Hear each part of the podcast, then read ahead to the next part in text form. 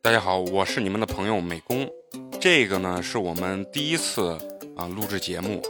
在录制节目之前呢，我想和大家聊聊，为什么我们几个想做一个这样子的电台。因为毕业了四年，在生活中呢，我们几个人是越来越迷茫，在工作中呢，不再那么锋芒毕露，没有了方向，没有了激情，没有了定位，奈何身边所有的朋友依然忙碌着向前奔跑着。让我们忙到都没有理由坐下来好好聊聊人生，聊聊早已遗忘的理想，甚至忙碌到没有时间相互道一声最近可好。成立这个电台就是希望能给我们自己一个理由，放慢脚下的步伐，能够袒露最真实的内心，和大家分享分享我们的故事。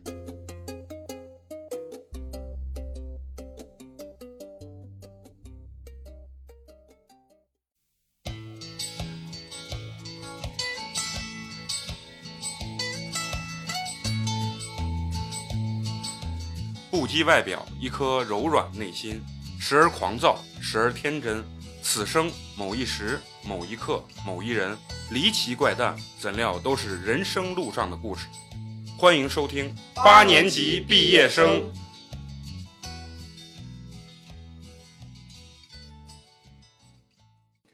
大家好，我是你们的老朋友美工，你们好吗？萨瓦迪卡。大家好，我是老张。啊，大家好，我是阿毛。大家好，我是陈同学。大家好，我是花花。然后非常高兴啊，我们录起新的一期八年级毕业生。呃，前两天我跟那个阿毛聊天的时候，啊，那个聊到那个就出国旅游的事儿，然后完了后他就问我，到底是抱团旅游好还是自由行好？然后我就觉得，相对来说还是自由行会更有趣一些，因为它可以让你有一个。深度旅游的感觉，然后让你能融入当地的那种民俗啊，包括一些当地一些真实人生活的这种状态，我觉得有一种度假的感觉是非常好的。然后我就建议他能嗯去自由行。所以说这一期呢，我们就是想几个人聊一聊，就是我们出国自由行的一个话题，然后把我们在旅游的过程中一些有趣好玩的事情呢，能分享给大家。我今天呢。嗯，主要是想讲一讲我去泰国自由行的这一个啊好玩的事情。老张呢？我啊日韩啊，日韩啊日韩这方面。亚麻得啊，对。陈同学呢？呃，我想讲一下去新西兰自驾的途中的一些事情。啊，对，我要插一个话，陈同学跟花花呢，他俩是夫妻，所以说他俩呢一起给我们分享去那个新西兰呃南岛。呃，开这个房车的一个自驾游的故事是非常有趣的。哎，我我要问问你们，你们出国之前就是做的那个有没有之前就做签证这一块儿啊？你们都是怎么办自己的这个签证？你像我，我就是本来因为泰国，泰国不是在呃三月多的时候出了一个事儿，就是中国的一个呃游轮在泰国不是给那个什么沉船了，然后死了好像十几个中国人。所以说，那个泰国的那个，他们那个啥叫什么？泰国那个国王，国王，泰国王，泰国的国王就是说，出了一个政策，就是可以给这个中国游客进行一个免费的一个签证，大概是三到六个月的时间，就等于你落地签是免费的。但是我呢，当时去的时候，因为英文特别的不好，所以呢，就是一想，算了，还是在中国国内把这个东西办好。然后我就在淘宝上找的，基本上就是你把你的这个护照。还有你的这个呃身份证资料，呃还有什么东西？当时你办的时候有什么？我办的，我也是在淘宝办的，啊但是淘宝好像就需要一个照片儿啊，照片儿啊，对，还每个国家和每个国家照片规格不一样啊，对对对啊，然后还有什么啊护照、护照、照片儿，还有复印件儿啊，对，哎，我我当时是那个什么，我还记着我拍那个照片的时候是跑到那个地铁里面，地铁不是现在都有那种自助的那种拍照片那种东西。然后它是有那种规格，二十块钱拍一次。然后你比如说，他可以选国家，你去呃欧美国家，比如说像你们去新西兰，然后去日韩和泰国，它是规格是不一样。然后你可以选择国家之后，然后他给你拍拍完以后出来，然后你只需要就是啥，它旁边还有个专门的剪裁机器，然后你都是自助的，就是二十毛二十五块钱，然后给你出四张照片。当时就是我拍完之后，然后把我的护照，还有我的身份证复印件和身份证原件，然后还有我的照片啊，然后全部都寄到那个然后淘宝那边。淘宝那边说大概是五到七天工作日，然后就寄回来了。然后当时得亏我提前把这个护照那个什么啊，就是签证办好，因为泰国落地签确实是免费的，但是人太多，排队的话基本上得四个小时左右。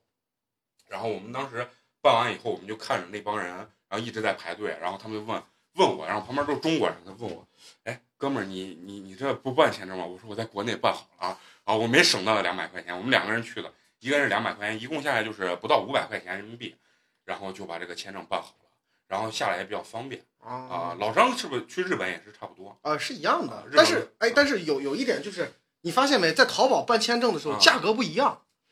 呃，是是根据各各个国家不一样。啊，就是哎不是，也是各个国家，就比如说你单去日本，然后你去日本的价格也不一样，他有的收五百块钱一个人，有的收四百块钱、三百块钱，他需要你提供的材料不一样，啊，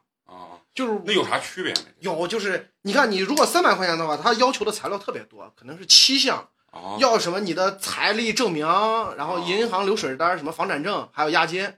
不是，那我我觉得是啥？那就泰国这种国家，他肯定，我觉得还不需要。你像你们去那个新西兰，就陈同学去新西兰，和老张可能去日本，稍微发达点儿的国家，可能他需要你有什么房产证明，然后资金流水这个东西。对，然后但是你要弄那个特别贵的那个五百块钱一千的，你只需要提供一个那个你的学历证明，啊，就是啊学信网打印一个东西，然后一本护照一个照片，啊就可以。就把这事儿办了啊。哎那那个啥，我我我我刚才我们对的时候啊，聊的时候就说陈同学当时第一次想去新西兰的时候，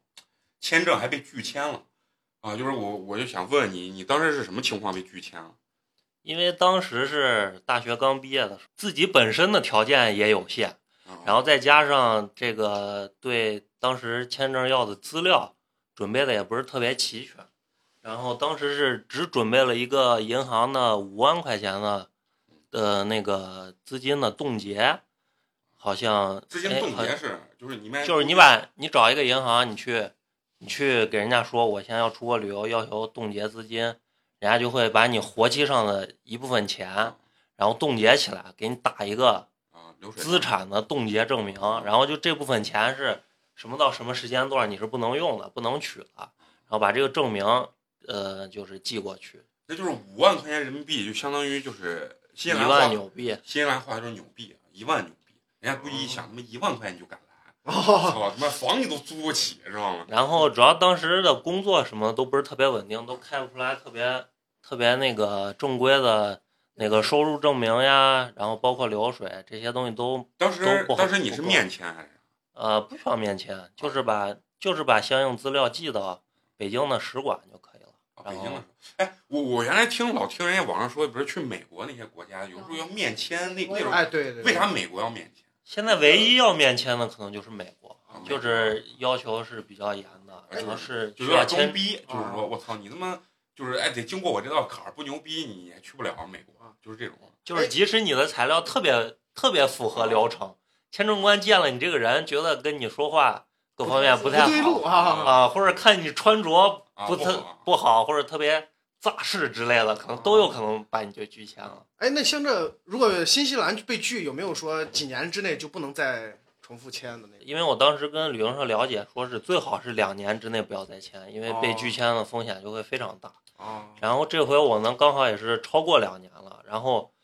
并且再签的时候，千万不要隐瞒自己被拒签过这个事情，就是就包括我这次签的时候，都是写了一封这个解释信，里头都是把自己被拒签过是什么原因都写得清清楚楚，都是作为附附加材料之一。其实可能就是啥，我跟你说，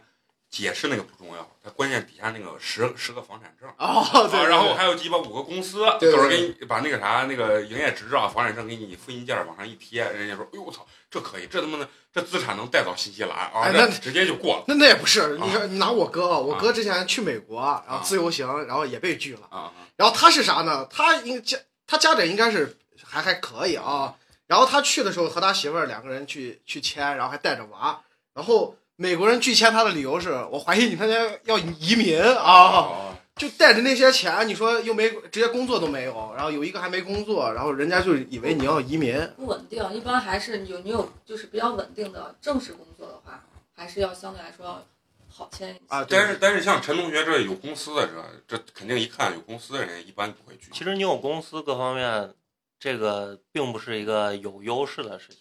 其实最容易签的就是，说是你有一份稳定的高收入，每个月都有固定的流，就是工资进来，然后你也有相对较高的消费，然后但是你的银行卡还有结余，这样是最好的。那就像我们这种就是月入两千五的，可 能去美国没戏了。哎，我那那天在网上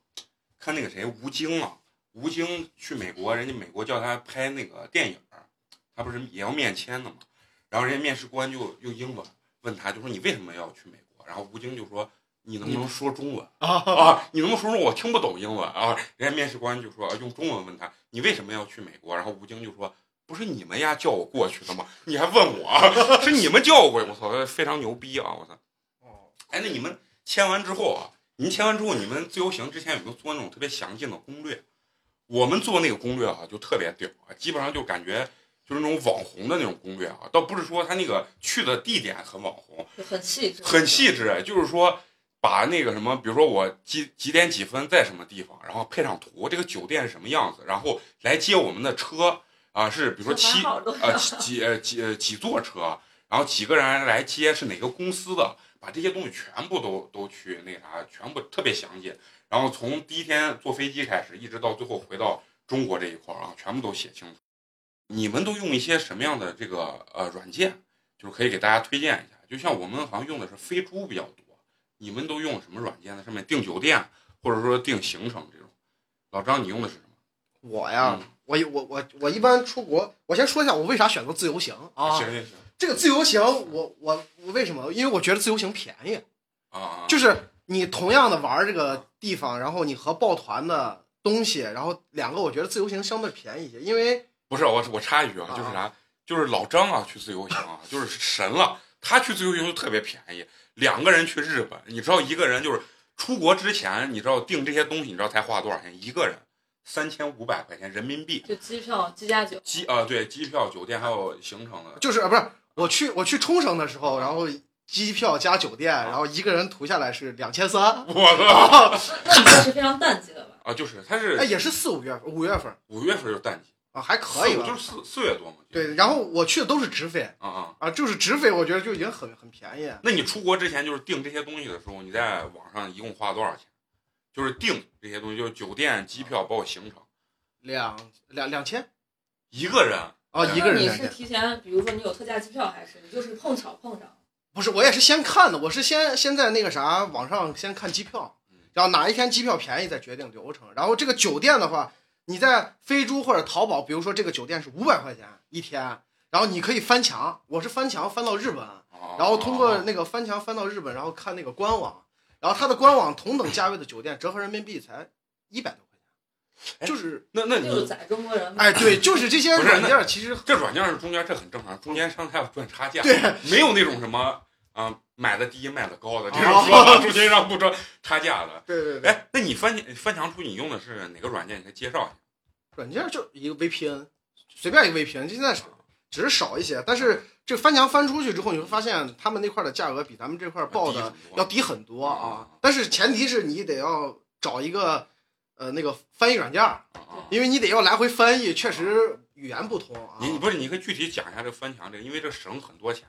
啊，就是我们出去泰国出发之前已经花了一万一了，就出发之前你花，但是这个跟我们刚才此次的这个旅旅游的这个定位有关系，因为我们想着是好不容易出一次国，一定要玩一些就是走这个度假类的这种高端的玩法，就是说不要就是说去住的酒店不好啊，或者这个行程服务各方面不好，所以说我们走的就是尽量把这个玩的都是相对比较好的规格的东西，酒店包括那个。呃，接送的这个东西都比较方便，唯一就是我们买的是那个亚航的那个呃廉价航空，啊这个是比较便宜，这个飞机票非常的便宜。然后剩下我们订的稍微就多一点，然后花了大概出门之前就已经花了一万一，他出门之前两个人不到七千没有不到五千不到五千啊，冲绳是不到五千，然后去大阪是六千。你是分开两次还是？哦，我分两次，两两次两去了两次日本，去了两次日本啊，然后分开的。对对对，然后完了以后，那你们这块儿，你们出发之前大概花了多少钱？出发之前，我俩的大头都在出发。对，因为首先我因为受工作时间影响，我们去新西兰是非常旺季的时候，就中国春节期间，所以啊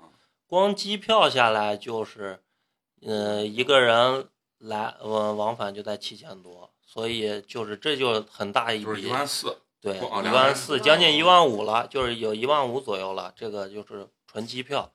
然后下来一个大头就是房车，房车我们租的这个房车的级别属于比较低端的，就是这个房车呢，就相当于国内最大的金杯的那种面包车，啊然后加高加长之后，之后它是改装的那种房车，不是说特别特别像奔驰啊那种的比较比较大视频的，上看到那种特别看起来就很就是就是很很一般那种，很一般的但是大概租租但是里，面的东西都是很齐全。对，呃，完全满足两个人使用没有问题。然后房车我们是下来是十天的时间下来是将近一万二吧，就是房人民币对人民币。人民币那也很贵啊，啊，就是除下来一天一千多。不是因为我跟你说，你你去就相对这种发达国家，比亚洲国家还是要贵。出发之前我是详细对比过，说是因为你去了新西兰是必须要租车的，公共交通是不足以支持你去玩儿的，你是必须要租车的。就是我是详细对比过租车住酒店和这个租房车，就是你睡在车上这两种方式的价格我是对比过的，可能租房车还是要相对便宜一些，便宜而且因为你租房车，你是在营地里头，大家是一个比较，呃，大家就在一块儿是一个比较能够相互融合的一个环境。你你住住酒店，你回去就自己住进自己屋了，就没办法跟别人交流。你你房车的话，它有营地那个厨房，啊，还有任何所有的那个空间都是公共使用的，你就可以跟所有人在一块儿，你可以有交流，或者你看看别人怎么生活。就更深入人家那种深入游。这个一会儿放后面咱们好好聊一下。哎，那像这个房车，那你驾照这个呃，中国驾照是可以用的，哦是可以用的。对，是提前需要在这边办一个翻译件儿，就是那边儿呃，你是我也是在淘宝上面找的，就是你把你的中国驾照拍照给人家发过去，人家会给你翻译成一个英文件，你你去了那边之后，拿着这个翻译件加上你驾照的原件就可以临时在那儿是可以正常开的。泰国也是，泰国，但是泰国我当时去想租人家的摩托车，他们满街都是摩托车特别酷，嗯但是他妈押金太高。最后我是找了一个中国人，然后在那边比较熟的，我问他，他说你就最好别租，因为租那个很容易被坑，有可能就是稍微比如说你有点破损，他不给你退押金，因为他押金很贵啊，啊。然后最后我们就没租那个东西，我觉得泰国这两年是因为中国人去太多了，就对他以前可能没有这么多乱七八糟的。对，而且把房价也炒起来。对他现在其实其实我跟你说，日本啊，日本包括你去新西兰，还有他妈泰国，房价全是他妈让中国人炒起来。哎对，中国人真是牛逼！我看我出去一趟就觉得中国人其实现在世界上就是也挺牛逼的。然后不管是你出去旅游的人数啊，包括那个消费能力啊，包括人家一看就感觉我操，就是不管咋说，人家说觉得金主来了，就是消费力还是非常啊还是非常强的。然后我们这回去泰国啊，我们大概定的这个行程流程是什么啊？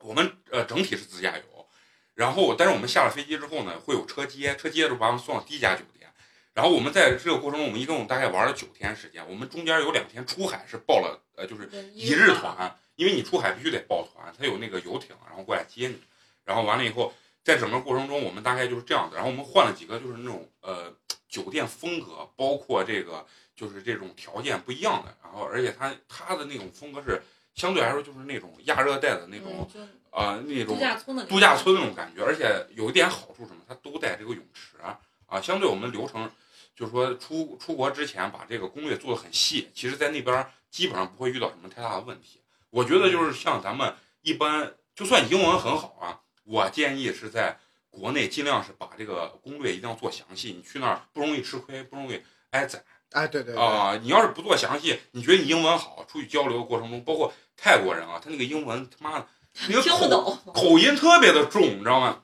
他说半天他也听不懂你，你也听不懂他，最后就拿那百度的那种翻译软件儿啊，互就相翻译，互相翻译给对方看。就是我我建议还是那个就攻略做的详细一点啊啊啊。然后完了以后，我们这回去的话，就是我们去泰国，主要是去了两个地方，就是普吉岛跟那个曼谷两个地方。然后，但是就说年轻人去的话，他主要，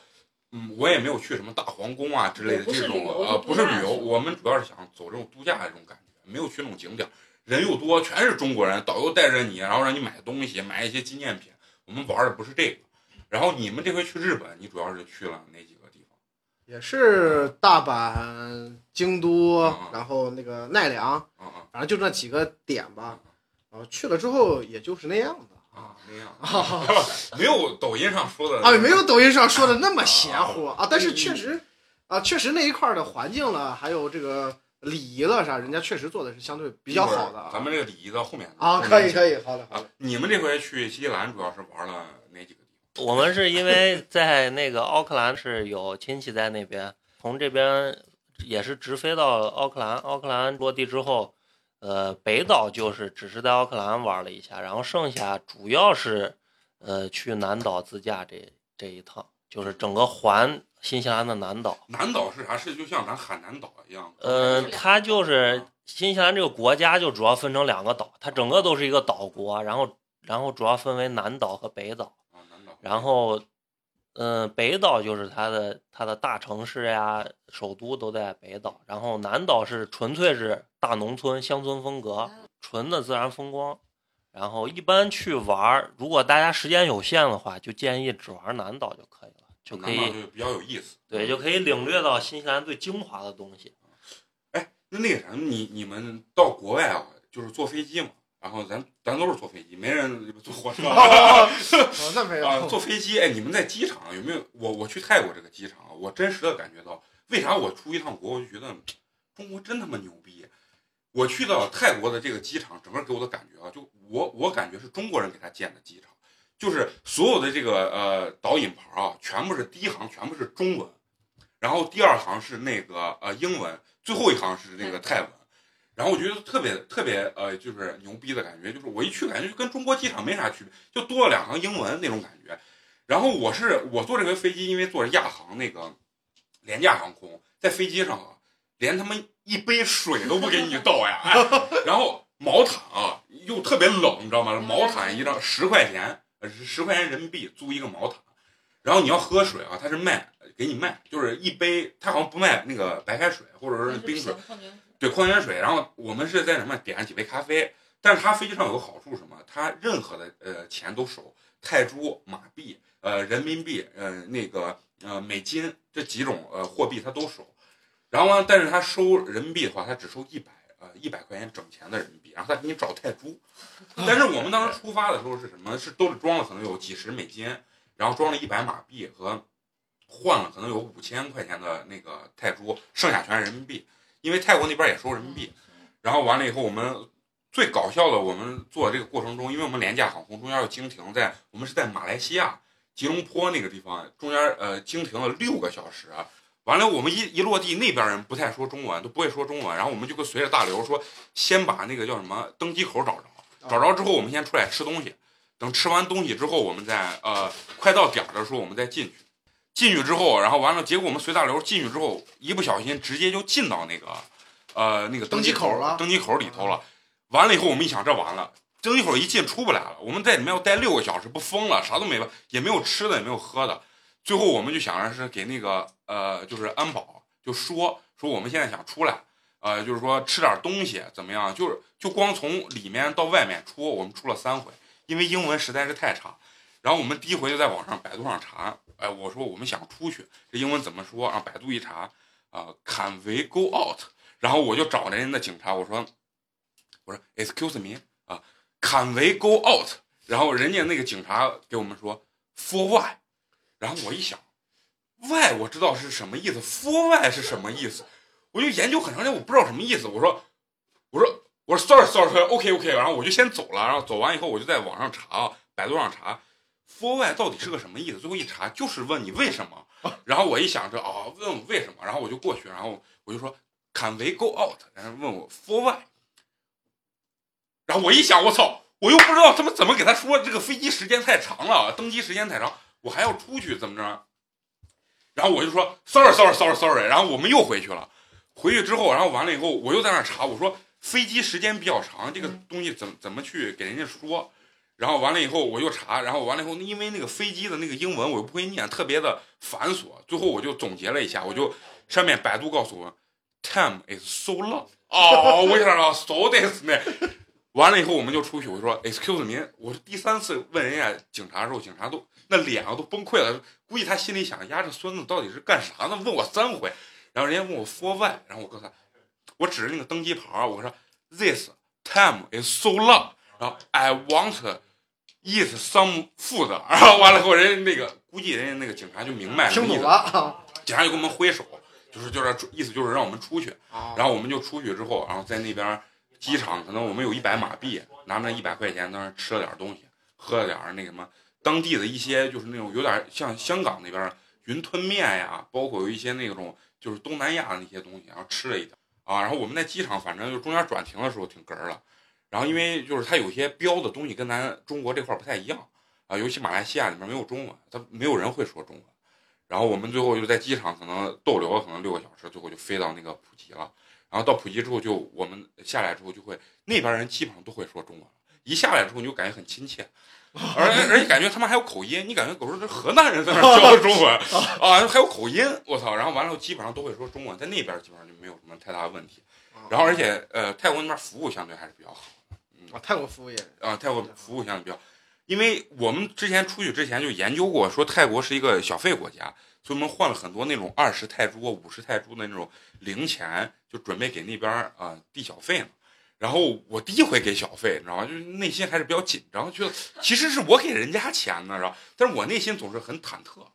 然后我就把那个钱，我坐呃下飞机之后，人家专门有个七座车，直接我们两个人。完了以后我上车之后，然后哎，我还把那个呃零钱五十、二十都揣到这个兜里，把整钱放我钱包里。主任，我我给他们我说，哎，等一会儿下车的时候，呃，这个小费我来给啊啊，让我感受一下。给小费的时候，他有个特点，他不是说服务完你你之后，他站在那儿等着你给小费，这点就特别好。如果你放到中国啊，中国肯定是如果是个小费国家，绝对是给你服务完以后，他站在那儿等着你给小费，但人家是不主动问你要，就服务完人家该走走你的，你就追着人家给人家小费。然后完了以后，人家七座车就接我们两个人，从机场一个半小时时间，然后一直把我们拉到我们酒店之后下车，然后帮你放行李，然后把行李给你拿出来，然后他把行李拿出来之后交给那个酒店的那个门营，门营之后，然后他转身就要走，然后我就掏出二十块钱，哎，当时我记得我拿了两张二十那个泰铢的那个钱，因为我觉得二十他们太少，才不到五块钱，你知道吗？然后完了以后我就拿了两张，我啪，然后然后很帅气，我说别别，我给。跑出时从兜里这边准备好，咔给人二十块钱，然后那边英文特别好，但是他们你给他们那个小费的时候，他们会说他们当地的那个泰语，就叫咔嘣咔啊，然后就是意思就是说呃谢谢的意思啊，然后完了以后我就呀我嗯当时啊感觉心里特别的满足，觉得呀我来这儿因为有点大款的感觉，就是那种你知道吗？哎，你们去那个新西兰跟日本的时候，他们这边是不是一个小费国家啊，日本倒好像不是这个小费国家啊？不不用给小费。反正我没给过啊 啊啊，我也没有像那么阔气的说 keep change 啊，不是，关键是啥？日本可能消费太高，你给你给他妈五块十块钱，你觉得拿人看不上，你要给他妈五十一百，你又不舍得给，哎，对对对，那新西兰呢？新西兰是不是那个消费国家？新西兰也不是一个消费国家，但是他有的是把服务费直接算在你的菜单，就是你的账单里头了。就是他会给你明确写，比如说有百分之十的服务费，对，有的地方是这样。哦看就跟美国有点像，你知道吧？啊，他会写出来，但是我在网上看啊，就是说像像这种新西兰、美国这种国家啊，发达国家，他有的时候这个服务员会特别主动的问你要这个小费。啊，对他就是你不给小费，就比如说呃他一来，他会告诉你，就像那个写到里面，然后他会告诉你这顿这顿饭，比如说是一百美金，然后小费是八美金，他会给你写到菜单上，然后并且告诉你，然后把菜单给你啊。啊，就是这种。哎，我我有个朋友去你就是去你那个地方，然后给小费住酒店，不是啊每回打扫他们说要把钱小费放放到放到床头，然后他们就说有一他们去的时候没忘忘放了，啊啊然后就说他们在退房的时候酒店难为他们，就说你这个床单什么脏了让你们赔钱！然后最后想了想，然后最后哦有一天没忘忘放小费了，所以他就拿这样的事儿坑你，你说有没有这种？呃不是关键，我每次他每次都给啊，你每次都给啊？我每次啊给的还不少，你知道吗？哦，我每次给的不少。我跟你说，我特别想讲一下，就是那个泰国这个服务特别好。为啥？就是他给你那种感觉啊，就是说你不给你都想给的那种状态，就是你很，你比如说我在国内很抠的那种感觉。当然，我也特别承认，我到外面就是有点那种，因为咱旅游呢嘛，就是穷家富路哎的感觉，穷家富路的啊感觉，就是说还有一种觉得，我操，丫不能给中国人丢脸嘛，是吧？我们是第一天住了一个大概五百块钱一天人民币的一个酒店，都有泳池，然后他那个酒店就是有点那种乡村风格，就是那种呃热带那种风格，全种的是椰子椰子树，然后那个绿化特别的好，然后中间包了一个游泳池，然后你住的我们住在一楼，然后这个呃等于你的那个酒店门一打开，你旁边会有一个这个呃沙发，就是你门口是你单单独的有沙发桌子，然后你再往前走一步就是那个泳池啊，特别好。但是这个酒店啊，它有一一点是啥？它的那个前台这一块，它的中文特别好，然后所以交流起来没有特别呃特别费劲。然后我们住的第二家酒店是离那个海边特别近的一个酒店，那个比较贵。我们去的是相对淡季，大概是七百块钱一天一晚上，人民币一晚上。然后等我们走的时候，基本上就过年了。过年的时候，呃，大概就是一千多一晚上那个酒店，就是国内你订是一千多块钱。我们去那个酒店的时候，相对比较高端。那个酒店的这个前台就是他中文就不是特别好，但是他们那个服务啊，就我们特别的被车接接过来的时候，我们从这个酒店到那个酒店的时候，会有车来接我们。接完之后，这都是我们在国内提前订好的，然后接到之后把我们送到那个酒店，然后他的那个门迎就会啪跑出来，然后给你开车门，车门一下来之后，他们从后面把你的后备箱打开之后，把你的行李全部拿下来，拿下来一直给你去呃，就是带你去那个叫什么 check in 啊 check in，完了以后，而且他离你大概有十米远的距离，然后他一直戴个白手套，然后把你的行李拿着，然后就放在他旁边，然后两个手就就放在这个就等于呃就是胸前，一直在那等，然后你就在这边跟前台交流。然后他他一见你第一回来的时候，呃，check in 的时候，他会给你倒两杯特别冰的那个呃石榴汁，呃，他们当地那个石榴汁就特别好喝，特别浓，不加水的那种石榴汁。然后我们当时以为是一种红酒呢，因为它那个东西有点酒味儿那种感觉，那是发发酵了，对，有点发酵。然后完了以后特别好喝，它冰块儿加上那个呃两个两杯那个就是说那个特别冰镇的那个呃石榴汁，而且给你配两个冰镇的毛巾。给你配两个冰镇的毛巾，然后给你放到盘子里，盘给你端那儿，给你放到那个前台。你 check in 的过程中，你就可以喝，可以擦汗。然后他就站你十米远的地方，然后拿着你的行李一直等着你。然后你在这边交流完了之后，他会，哎，你 check in 完了拿着房卡，然后他会把你送到，比如说你在几楼，二楼，然后他把你房卡拿过来，哎，把你叫进去，会一进去之后会给你讲说，呃，会他一般会用中文或者是英文，但是他有时候中文不太好，他会英文跟中文掺杂着过来给你讲。啊、这个地方就比如说那个榴莲和那个山竹是不能带进来吃的，是 no smoking，是不能抽烟的。啊，啊抽烟会罚款。然后，但是他每一个房间会给你配一个阳台，那个阳台有沙发、有桌子，你可以在阳台那儿抽烟。然后那个风景也特别好。然后走的时候，本来一般都是给二十块钱小费，然后那个服务那个酒店特别好，然后就是那种金碧辉煌那种感觉。啊我没住过那么好的酒店，你知道吗？然后完了以后。一进去，然后本来要给二十，最后我给他说：“我说算了，咱不给五十吧。”然后我就五十泰铢是吧？五啊操，五十五十泰铢是折合人民币是 就是二十块钱，啊二十二十块钱五十十块，啊，十块钱，十块钱。然后我给给五给二十，我觉得我操，人家服务这么好，人这么好的酒店，给个五十泰铢吧。然后二十我收起来，啪给了五十，然后啪一给五十，然后他们也是咔嘣咔，然后我觉得他洋溢出了那种呀，服务中国人真他妈好的那种感觉，就是泰国服务确实确实我觉得不错啊。那是小费给到了，不不，他们那边是，我觉得他们啥先先服务对后消费，而且他不是说服务完以后他站在那儿等着你给小费，他服务完他转头就要走，是我把他叫住，我说 excuse me，啊，然后我我在外面就特别喜欢拽他妈的英文，你知道吧？因为在国内没有机会，不是而且去一趟外国之后我回来啊，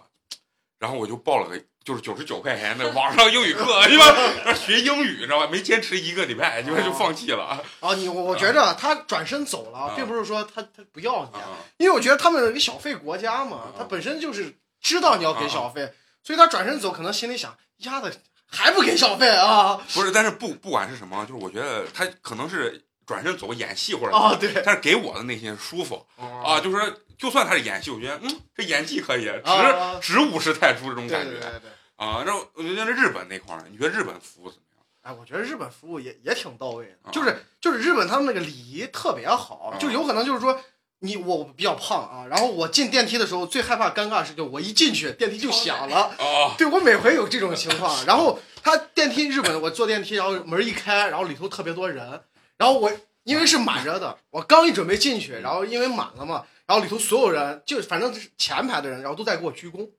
然后就说就是不好意思啊，就说哦。满了哦。啊，就是这种，我就觉得哦没事没事，我他妈坐下一班。哦就他们是就是你一进去一响，然后前面坐的人会给你鞠躬。就前头那一排人，然后包括后头也啊会就是给你鞠躬，啊啊然后就是微鞠躬的那种，给你意思点头示意，对，给你示意一下，说不好意思啊，就是这种感觉，让我感觉我操，这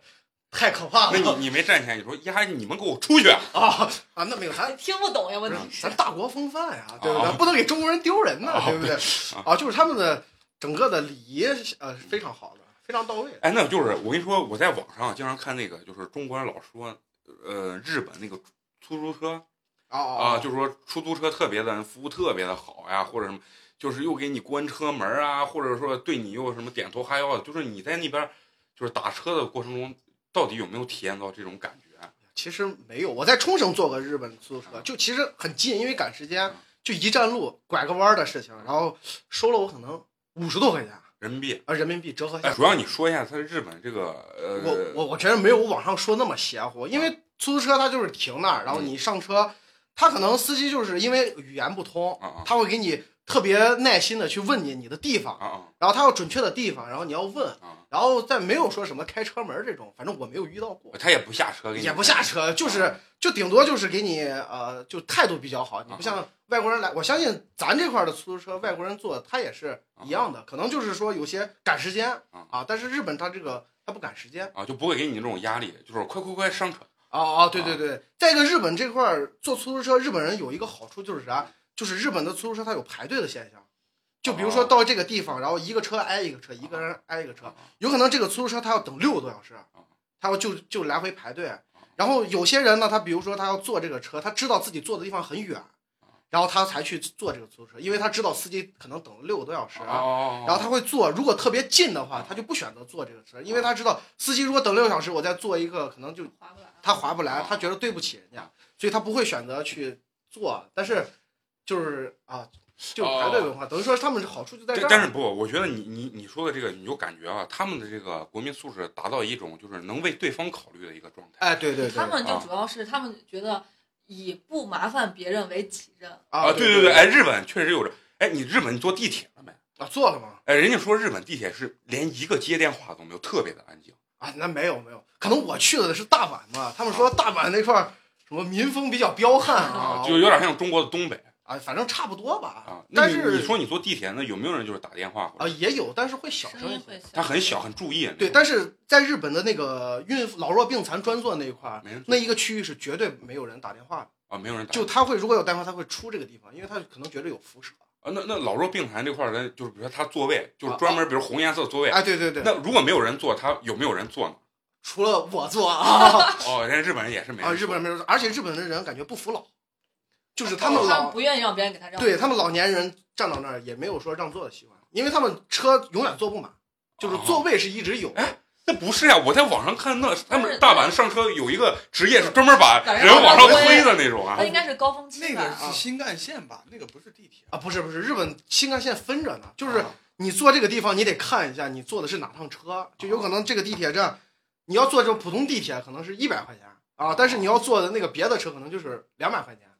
就来回不一样。就是说，但是其实也没有有没有那种就是那那车推的人都上不去我没有遇到，可能因为我旅游我不会赶着没有赶那个高峰。期啊，没有，赶那高峰，因为我还专门想赶过一次，我可能是八点半左右想让人把你推一下啊，我想看一下，我想看一下，但是也没有遇到那个情啊况，可能地方不太一样。啊，就可能人其实说感觉像东京那种地方可能哦可能是人家可能基础建设还是不错的啊，是是是，他们选择很多啊。哎，那你就是在马路上就有没有那种闯红灯的那种现象？哦，没也有，也有哎，说白了也有，啊就没有说他们那儿有绝对对那么绝对。就网上老传的特别神，感觉那边儿妈的素质都高成神了那啊，种。那没有说高成神，但是整体来说是好一些，就是也会说有的小路口然后闯红灯，他们也就闯了啊啊。但是但是大大路口的话来说，他们绝对还是比较遵守这个规则的啊。啊，比较尊重规则。那嗯那那个啥呢？你们去新西兰这块儿，就是有没有感觉服务这块儿跟中国呀、或者这种亚洲国家有不一样的那种感觉？服务的话，不会给你特别那种让你感觉你是大爷坐到那儿，别人在伺候你的感觉，没有那种感觉。对，跟亚洲这又跟他亚洲他就是那种很就是很平等，你来吃饭，咱们我就会很热情的给你介绍或者怎么样，但是不会说给你特别夸张的感觉。就是我我原来听你看，像西方这种国家，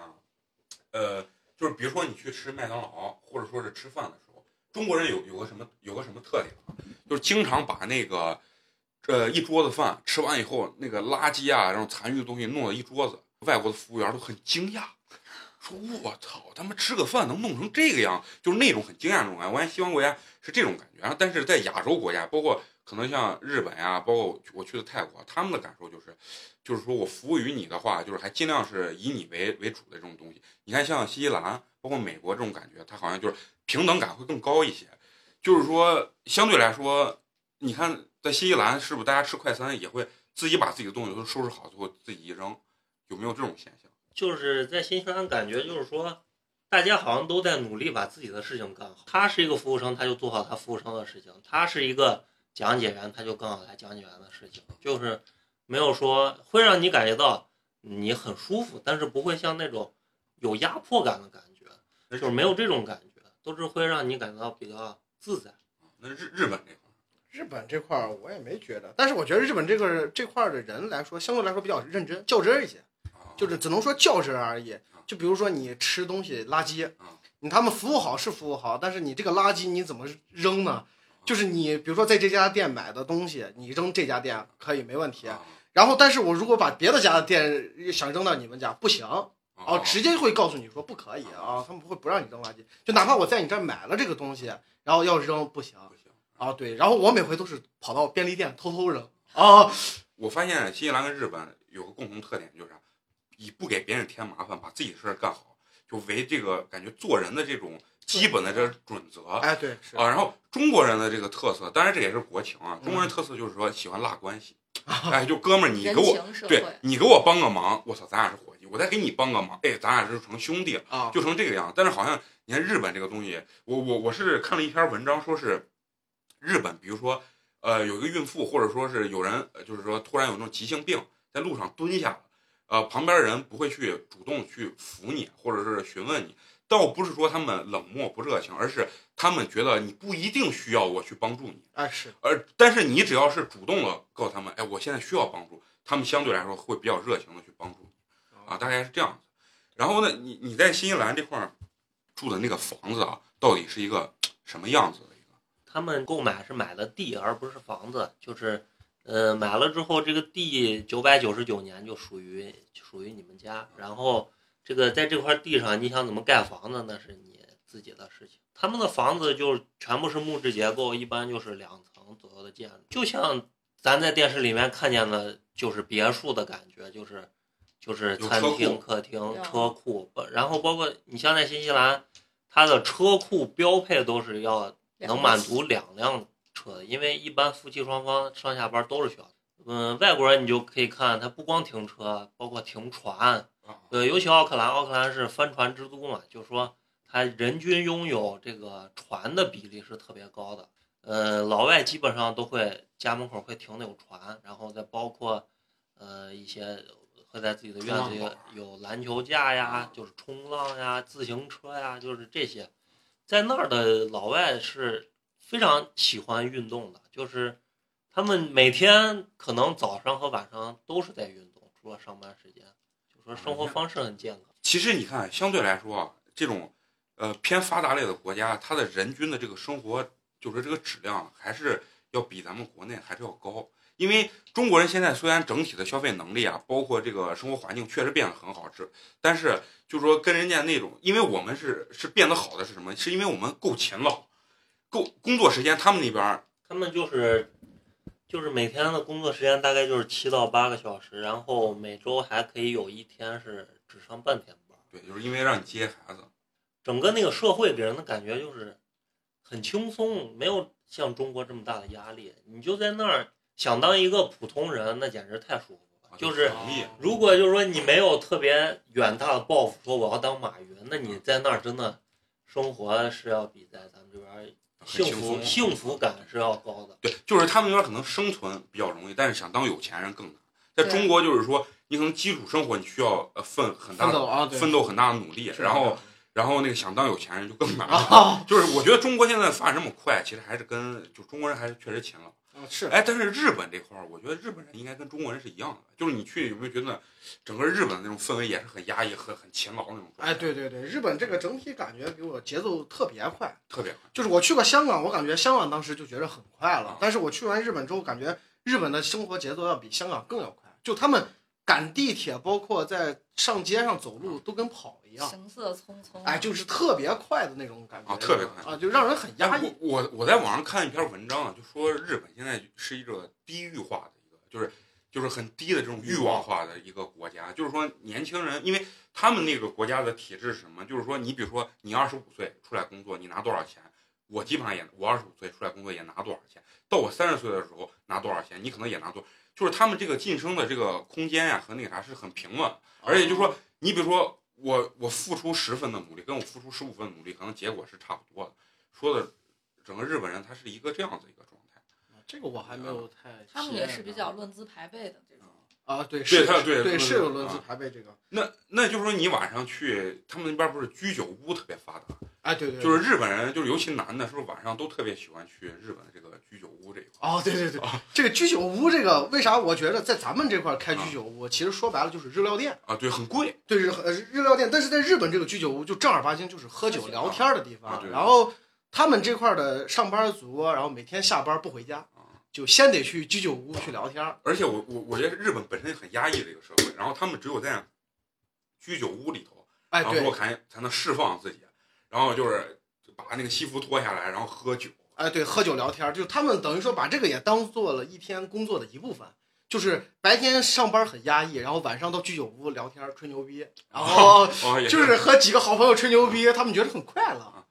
我我我在我在网上看啊，就是日本有那种居酒屋是，就是给一些宅男呀，或者说就是比如说我四五十岁的那种大叔去那儿，就是他们有那种兼职啊，就是可能十七八岁的那种，十六十五六岁的那种呃高中生、大学生兼职，在那地方陪酒，但是就是很正规化的陪酒，就是说我在吧台里头，你在吧台外头，然后我跟你两个人一块儿喝酒，但是你你跟我陪我聊天儿，啊呃，有没有这种？啊有，但是在居酒屋没有。银座那个地方应该对对对，就是在反正在酒吧里头，他们会有这种陪酒，但是日本的陪酒给人感觉就相对来说比较正规化，就他们陪酒，然后不能摸腿，啊 就是说他们陪酒这个收费啊，他们点酒不会超过两千五百日元。哦，不会超过来。对他们点酒不像咱们这块儿丽江的，那逮住一个我丫的宰死你啊！对他们那块儿就是点酒的话不超过两千五，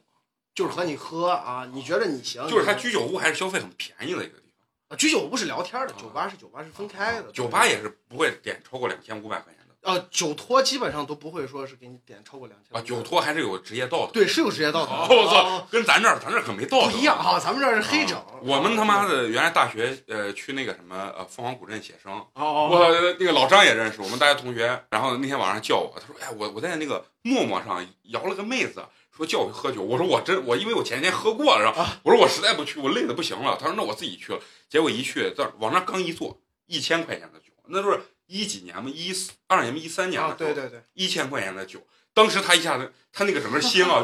就就是那个心态就爆了啊。然后他当时跟我说，他只想把这些酒喝完，赶紧走。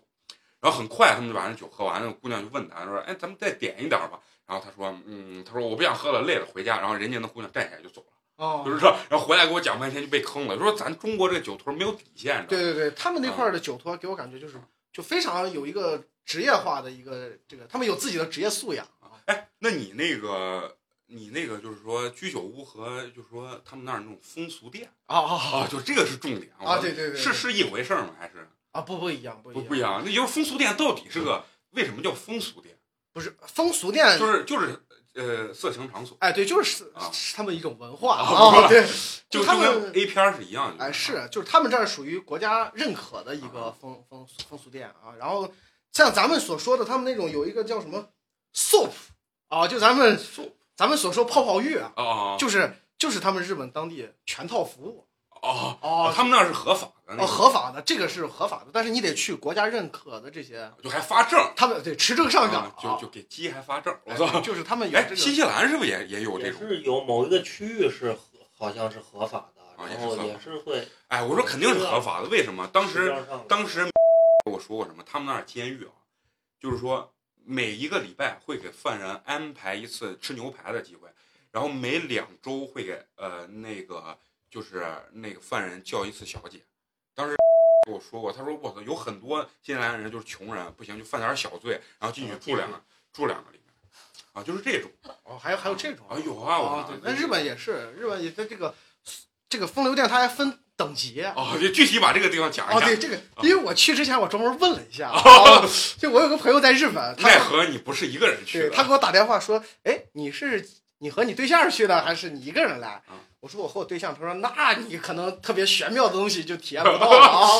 然后他们那块儿就是正规化、合法化，然后就是你想去你就去，但是他分了好多个等级，就咱哎，们等一下，我我插一句啊，就是说网上老说他们那边风俗店不接中国人，不不接亚洲人，就除了日本人以外的亚洲人他们是不接的啊，不是不是，这个现在不一样了。啊。呃原来还中国牛逼了，对 原来的时候他们是不接哦，那是我们的福音。对啊，但现在我跟你说，他们那儿的消费水平整体来说也比较低迷。哦就 他们现在也接，但是好像听说京都这块儿比较守旧一些啊，京都这块儿不知道啊。但是你像大阪、名古屋和冲绳这块儿都基本上接了，啊，但是但是他们这个接还要看，就是得看姑娘喜欢不喜欢你。哦，他们对他们是你必须得征求姑娘同意，如对果姑娘不同意，你墙上就是犯法。哎，对对，就是我给钱了，还得经过她同意，那是就是你得真他妈有人权啊！关键关键是你得经过她同意，她才收你的钱。啊，对，就是姑娘得看你啊，得看你，如果觉得你合不挣你这，个钱，还不对他才合你啊我。发现一聊这个话题，我们都很兴奋啊。哎，对对对对，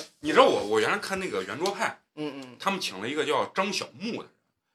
那个人就是什么？就是他是好像是在歌舞伎町的呃歌舞厅，就是一条街，等于就是人家罩着，就是他是主要服务。他以前可能是有点混那种黑道，黑社会就是转白了，哦就是那种状态。整个人，然后他当时讲他那个东西啊，你你是没去东京那块儿哦没去，我是大阪这块儿，。啊那你这块儿说分等级是分什么样等级啊，就是我说的，咱第一种就是那个 soap，就是泡泡浴，啊？这是全套，但是这个东西特别贵，就是你去那儿你得给人家问清楚，它店和店不一样。然后他这个泡泡浴是光跟你洗个澡还是不是它，咱叫泡泡浴啊，它这块就是全套啊？全，套就是你问那儿，不是你说全套，我们也不太明白。他啊会议你啊自己。我到一会儿网上查查。哎，对对对对，就是你去那儿之后，你得给人家先问清楚，因为他们那块儿会有中文版，啊就是你去的时候，他们也接待中国人，要不接待中国人，他们不会说设一个什么英文、韩文，还有日文、中文这个翻译版。啊，你然后扭一个菜单，哎，对对对，他让你得去先问清楚，就是你得把价格什么次数、时间问清楚。次数，我操！哎，对。然后最重要的就是这个时间问啊题。那那要我去的话，那我得按时间，不然亏啊。啊，然后大阪大阪那块儿有个特别火的叫飞田新地啊，怎么听着感觉像一个什么那个龙传的感觉？就他这块儿他这块价格是二十分钟嗯啊，一万六，然后到一万八之间二十分钟，啊，日元，二十分钟全套。不是就是按时间收费。哦哦，意思是我二十分钟就一万六、一万八。对，到那那如果我这一次我他妈两个小时，那你就往上往往上上加哇啊，所以说那还挺贵的。那是啊，就是你去那儿之后，才能真正体验到什么叫光阴似箭啊，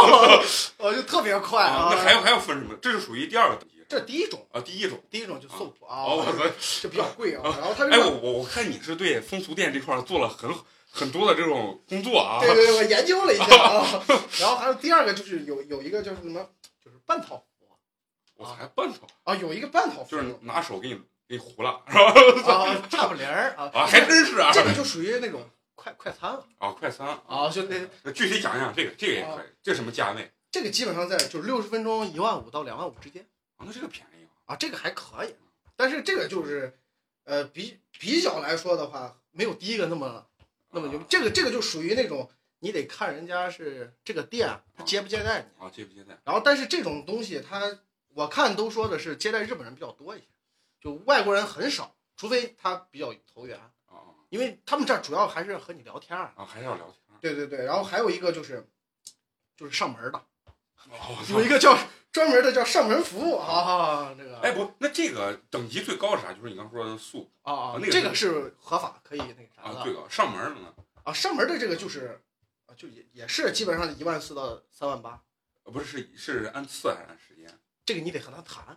这个是这个是没有一个固定的，但是你得和他谈啊，但是你得给人家姑娘交这个出租车费。哦哦，就是就是给给姑娘钱打车。对对对对，哎我我看了日本那个就是那个什么，就是援交，它到底就是因为我在网上查那个，说是就是假扮你的女朋友，或者说陪你逛街啊，这种叫援交。那实事事实上实不体验，就是他妈全套。哦，那那看看交情。对，那看交情，看你们怎么谈。但是我看我总结了一下，我感觉日本的风俗店主要还是看姑娘的这个心情。心情她要觉得和你投缘，她就可以给啊，你就可以和她聊，可以有各种各样的这种事情。就是就后面就无限可能。哎，对对对对，就还是讲一个就你个人魅力的一个东西。哎，也是啊，对对对。那这个价位一万，就是说你最高等级呢是二十分钟一万六到一万八，折合人民币大概多少钱？一万是六百多块钱，六百六百多，那也不六百五吧，一万是。那时候高端消费。那是，那当然了，要不然说光阴似箭。哎，你你说这个，我突然想起，原来我不是在那个机构里面上班，有个老板，嗯就美术机构老板想挖我，然后有一天晚上就出来非要请我喝酒，我说我不想喝，非要请我喝酒，然后我俩就跑到那个吃，先吃的是火锅，然后两人一一人掂了一瓶西凤，啊一人一瓶，最后两个人喝完之后喝的不行了，他说哎，他说走，咱们再唱会儿歌，然后我说我不想去，然后人硬拉着我，然后叫他几个朋友先去那个什么。但是他那个啥，就是咱一般唱歌的地方，俺几个朋友来先喝了两打啤酒，结果他有个朋友站起来说：“呀，这他妈是干唱没就不是唱歌的地方嘛？”然后完了以后说：“咱走换地方。”结果就换到南门那边，南门那边有一个场子，然后完了以后，我操，金碧辉煌啊，把我带进去，啊，我我以为那是个特别高端的 KTV，我说呀，这东西咋这么唱个歌咋这么高端？然后灯一开啊，没五分钟我们往那一坐，酒一上，那酒特别贵，就是那一般咱易拉罐那酒度。两千块钱一打，然后人进来，过了一会儿，咵，一个妈妈桑，我操，带了一排子姑娘进来，然后完了以后就跟你就在就跟你在那小视频上看的一样，然后过来跟你说，先生你好啊，我我是来自湖南，我叫小丽啊，呃，什么祝老板玩的开心啊，我是多少号，怕鞠个躬，然后旁边呢，呃，老板就说，那个美美工你你你挑一个，我说哎哥不不不爱玩不爱玩，他说吧，然后最后他找了一个，他说哎那个穿紫衣服来坐我这兄弟旁边。完了，那姑娘就是特别的，特别的主动，给你啪又倒酒，给你又点烟，然后然后拉着你，然后我一直跟个小鹌鹑一样，然后把我吓得，我说我没鸡巴见过那，然后完了后躲在旁边，然后最后我看他们都喝差不多了，我看他们一会儿倒了，没人付钱，你知道，我还我还问我那那老板，我说哎，我说这这咱四五个人这这一晚上，他说得两万块钱，我一听这，然后我说站起来衣服一穿，我说哎我有事儿，我先走了。为啥衣服要穿呢？因为不是我我操外套冬天。啊，一进来人家帮你要挂衣服啊什么的，你知道吗？是挂衣服。啊，是是是，然后完了以后，操妈，光喝个酒就得六百块钱，那那还是比较高端的。哎，那日本那块这这块它它它也是这种，你可以挑还是，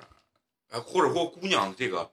这这个服务是主要比较主动的，还是还是就是说一个比较平等的关系？你俩得聊啊，对你俩得聊，还是聊，还是得聊，跟中国是不一样啊。对，和中国就是人家姑娘看着觉得你不喜欢你，人家不收你。对，但是本土的他都是那个啊，都都。我听说是本土的都可以，但是外国人他就聊，因为他聊他聊他也是讲究感情的嘛。你那我不是我都不会，你人家跟你聊什么？不是，那我觉得他们这生意做的挺值当啊。那是对呀，钱收了还跟我玩感情呢。哎，就是这样。然后，但是他们是属于合法化，就日本男的下班，然后去完居酒屋，然后也去这玩。然后不是有的人就说日本的妻子，然后也允许这样子，就是说允许男的在外头过这个，对对，过这个。我操，你这个形容这个，你看咱们花花就懂，点个外卖了，对，全是吃过见过，就是点这个外卖他都不生气了。然后我还问了一下啊，然后就说日本的这个妻妻子和这个男的，你工作收入他妈成正比，他的态度。就说如果你一个月给我拿一万日元的话，那你就滚啊！但是你要给我拿一百万日元，那就说哎。辛苦了啊！那就是其实这种，那其实就是跟中国女的差不多。其实，在经济上也是会对男的有很多要求？对，但是他们女的是基本上大部分都是全职嘛，你得依靠丈夫生活。是，所以说丈夫去。比如说你去风流店了，然后你要一个月能拿一百万日元，他可能说：“哎，你辛苦了，给你泡个人参茶。”你要挣一万啊，你要挣那滚啊，就是这种啊，那他妈压力也挺大的。那当然，所以说他们需要释放啊。那那那女的，那女的有没有就是哎，那牛郎店我看日本的牛郎店是很有名的啊。你你没研究这个？我没研究，关注点不在，关注点不在。哎，那我就特别想问，日本这个姑娘，就整体的这个外形是不是就是那种？非常可爱、卡哇伊的那种感觉，也也不是，我感觉日本特别极端化啊。日本就说好看的姑娘特别美，嗯，然后不好看的姑娘特别烂，就是没有说中间还行的那种状态。你说就我我去泰国啊，就是有种什么感觉？我去普吉，因为它这个旅游景点，它有点普吉，其实就有点像咱的，嗯、原来是个农村，就是渔村的那种感觉，对，所以那儿人就可能是偏那种呃农村化的那种感觉，人都特别的黑，然后长得也不是很好看，因为有些姑娘其实人家五官长得可以，但是很黑不好看。结果最后我说呀，这泰国人长得确实不好看。结果最后我们去那个曼谷啊，人首都啊，尤其去那王呃王权免税店啊，然后一进去，我操，人家帅哥还是帅哥，美女还是美女，那边的人就很白，就跟咱这儿其实是一样的，就很白而也很好看。反正我感觉日本的那个女的，基本上她的就是你能感觉出来她的好看和不好看，能感觉她的条件是个什么样的。你看好看的条件，她感觉一定是很好的。然后日本的女生腿都特别难看，O 型腿。弯的，哦，对对对对我感觉是日本本身缺菜，哦对，没有蔬菜。反正我去日本吃了七天便利店。哦，因为他们蔬菜水果特别贵对，，就相当贵，就贵的你反正是吃贵，比肉还贵。那那你你去那个啥，你去那那边的话，没他吃那个正宗的那个日料拉面日料，哦，日料吃不起日料也吃了，觉得和咱差不多呀。啊，就和就是中国差不多反正咱们去吃的话，都是在网上挑那个比较火的那些店，但是我感觉那些比较火的店和咱们中国的这个吃的差不多。但是你吃人家本土当地的那个，你就觉着啥鸡巴玩意儿啊 就是感觉吃不惯啊，吃不全惯是。生的。对对对，就反正觉得反正不舒服，因为没有菜这些东啊，西。你觉得日本吃的其实并不怎么样。啊？我也就感觉我我感觉日料啊，就有点被吹了。你看，在欧美国家啊，日餐永远比他们中餐卖的贵。哦是，但是其实我觉得，我感觉啥，因为它很多东西生的，嗯所以人一看，哟，这生的感觉就是人有那个三文鱼那些东西，它的原材料比较贵，对而且它的制作人人会有这种心理，生的东西显得高端啊啊，就是保持这个食料的这种原材料的味儿。其实搁我我心里吃日餐的时候，我每回回吃吐。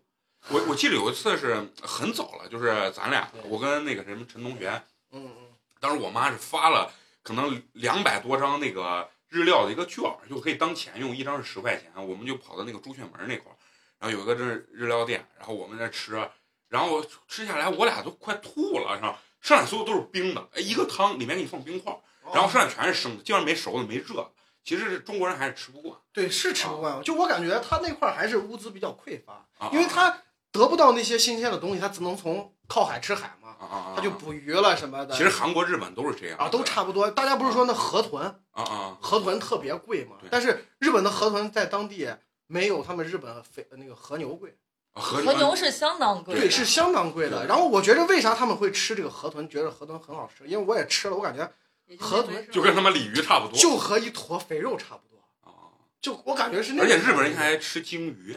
反正他们什么都吃，但我感觉你让我吃那一一坨肥肉，我说还不如吃个肉夹馍好啊，因为他们那儿买不起牛肉，所以只能对对对吃这个。而且和牛为啥贵啊？我觉得是啥？因为他们的本身能饲养牛的地方就比较少，对所以说就是我觉得这东西很多都是炒作。是，其实你放咱内蒙的牛啊什么的羊，我觉得不比那好吃，但是就炒成那样子，就是把物价就炒的那么高。是，就你像比如说在咱们这块儿买一个肉，比如说三十块一斤啊。牛肉，然后但是你在日本哇几百块钱折合人民币啊啊啊，甚至五六百，但是我觉得你拿那五六百在中国去买那牛肉，绝对买个比他那要高级的对多得多的。对。然后因为你像那个什么，我们同学去日本啊、韩国家里有亲戚啊，他们送送礼全部是提着牛肉、牛肉啊猪肉啊这种东西去送礼。然后他们像韩国像吃个什么烤肉，日本吃个那种呃烤肉就非常高端的一个餐饮。啊，然后他们很多人不太就是说，就是不太想象到中国其实就是没啥吃了，去吃个烤肉，啊，就吃那种韩国料理哦那种烤肉。哎，对那你去那个新西兰这块儿，新西兰的吃的给你的感觉是有哪种？新西兰总体来说就是西餐类的，就是也没啥美食啊、没有什么美食。总体来说，中国人去了肯定觉得非常单调，非常的，就说那些东西你可能吃上两顿你就再也不想吃了。那比如说你们吃过就是相对来说比较贵、比较好的一餐，就是比较比较贵、比较好的就是生蚝，然后再加上烤的羊腿，嗯、也就是这些。你吃的是自助还是？不是自助，那就是一餐你大概也就是有什么东西，大概多少钱？一餐他那边吃饭其实不是很贵，一餐下来合合到咱们人民币可能就得两个人得五六百吧。就是因为汇率的存在，一大概一比五的汇率，你吃什么你都觉得贵，但是你要是用纽币来来去算的话，就是一个挺对于他们来说挺正常的价格了。哦呃，总体吃的还是因为新西兰属于一个物资还比较丰富的地方，它啥都有，啥都有所以它啥都不贵。尤其你去超市里面转，你就觉得东西怎么这么便宜？两人份的全套烧烤合人民币才几十块钱，就是你感觉你吃完，你可能会可能得你四五你说你说几十块钱是纽币还是人民币？合人民币。呃合人民币也就不到就100块钱是不到一百吧，就是说啊那还是原材料便宜，然后因为他们那边也是牧场很多，就是他们的肉是它相当就是牛肉、羊肉是最好，而且非常便宜。那就是等于等于其实是不是包括日本、咱新西兰，感觉其实吃的都不如中啊，是，那主要是你的饮食习可能对你惯的饮食习惯在这国。儿。我很多外国人来中国都惊了啊！你看那很多对啊，主要是啥中国的饮食文化，它首先就就就积淀的时间非常网网上很多的外国人不是来中国之前说三年要吃遍中国，结果他妈 三年过没出去。三年之后四川还没出去呢，哦对就是还他妈在重庆、成都待着呢。对对对，就是啊反正也是就你看，包括西安一个面，你看妈能做出几十种啊，啊上百种的这种这种花样，就是就是中国人呃不是外国人，有时候来中国，他妈看着中国做这个吃的都惊了，是而且很多你看中国爱吃内脏或者啥的下水这种，国外人不吃，嗯结果他们你不告诉他这是什么东西，吃完以后倍儿香，我操倍儿香，结果你一告诉他就觉得呀，说像鸡爪什么，那边儿呃西没有兰人根没本没人吃，有卖的。没有，连卖的都没啊有。只有中国华人超市可能里面有一而且还很便宜。然后我们去超市有的看的那个有一个货架摆的特别那个感觉非常新鲜的肉，然后特别大块儿的，最后一问是给狗吃的。还有一点啊，国外人不太会做，所以说他啊边角上他做不出来这个东西。对对，中国火锅这个东西，它原来就是重庆那帮就是呃，就是长江耗子下苦人吃。哎，对对对，然后完了以后，它就很重味儿，它能把很难吃的东西做好吃。对对对，然后国外人他必须得用可能相对比较好的食材，你看他吃牛肉，他吃牛排就那几个部位，除了那几个部位，他煎不了牛排了，对煎出来就没法吃了。而且我经常就是网上不是好多那种现在卖牛排，就说什么新西兰的牛排啊，什么美国哪块儿什么呃呃叫什么战斧牛排，或者他说牛排哪个部位啊啥的，其实那是真他妈不会做，你知道吗，啊对。他就只会把这几块部位煎出来。煎出来，其实吃的确实整体这块真没啥对，吃你就拿日本那个什么比较有名的拉面，啊。就拉面，我感觉不是觉兰州拉面，啊，就真的是他那拉面没什么吃，让我感觉就是一个面，然后里头放了两片肥肥肉肥肉啊，然后那个油花啪一出来，他们觉得呀倍儿香。啊，没你要搁咱们吃，没见过世面，对，你要搁咱们吃就觉得真的真他妈腥。啊，就那是那我问一个，就是嗯我吃味千拉面，我觉得还不错呀。那是中国人改良啊了，，那是中国人，毕竟那不是。它是改良过的，是不是？肯定是不是原汁原味的。我我我感觉不是。啊，就你在日本吃的完全跟这不一样。对你，你看，凡是到日本去吃那个啥的，那个吃拉面，他们也就是吃一次，啊绝对不会说吃第二次。如果是吃第二次，那是肯定和我一样，那是妈钱不够了啊。因为日本的拉面是相对来说比较便宜的，就是因为你一碗面，呃，是多少？呃，一一碗拉面是六十折合人民币，啊，也很贵了，但是是你在能当地你能可以加面，哦，哦，这有点像咱热干面，呃 可以无限加面。哎，对，是可以加面啊的，等于说你六十块钱能吃的饱饱一顿，但是你要在当地，你六十块钱可能吃不饱。好，那因为咱们这期聊的时间话题会比较多，所以我们会分为上下两集。那这一期呢，咱们就先聊到这里，下期我们会接着咱们今天这个自由行的话题啊继续聊。那今天这期就到这儿，好，咱们下期见啊！最后呢，我还是要说一下那个关注我们的公众微信号“八年级毕业生”啊，就这样啊，再见。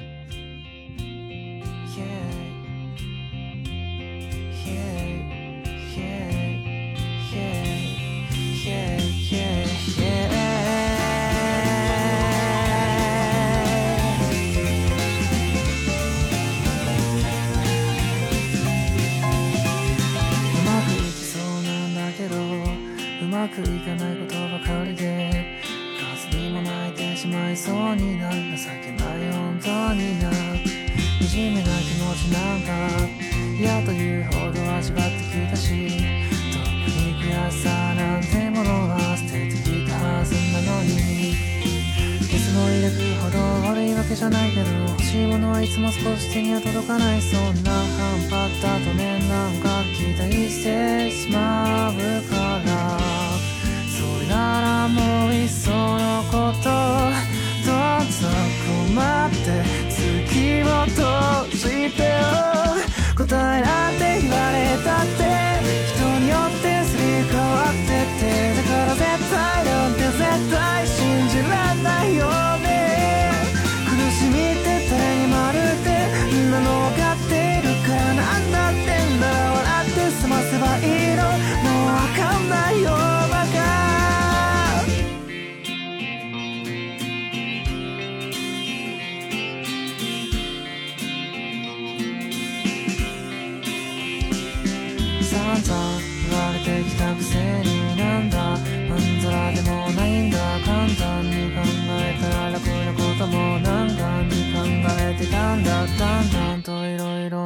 くな。ってもだんだんと終わらせちゃうかやんだとかもうやんなったからやんわりとれてもいいじゃんか君の得意事とか生きてる意味とか別にそんなものはさして必要ないから具体的で分かりやすい機会をください泣き場所探すうちにもう泣き疲れちゃったよ綺麗事愛だって期待さっても形なんなくて。星が僕ら守ってって夜しかいないじゃんね。君のその優しいとこ深くにも求めちゃうから。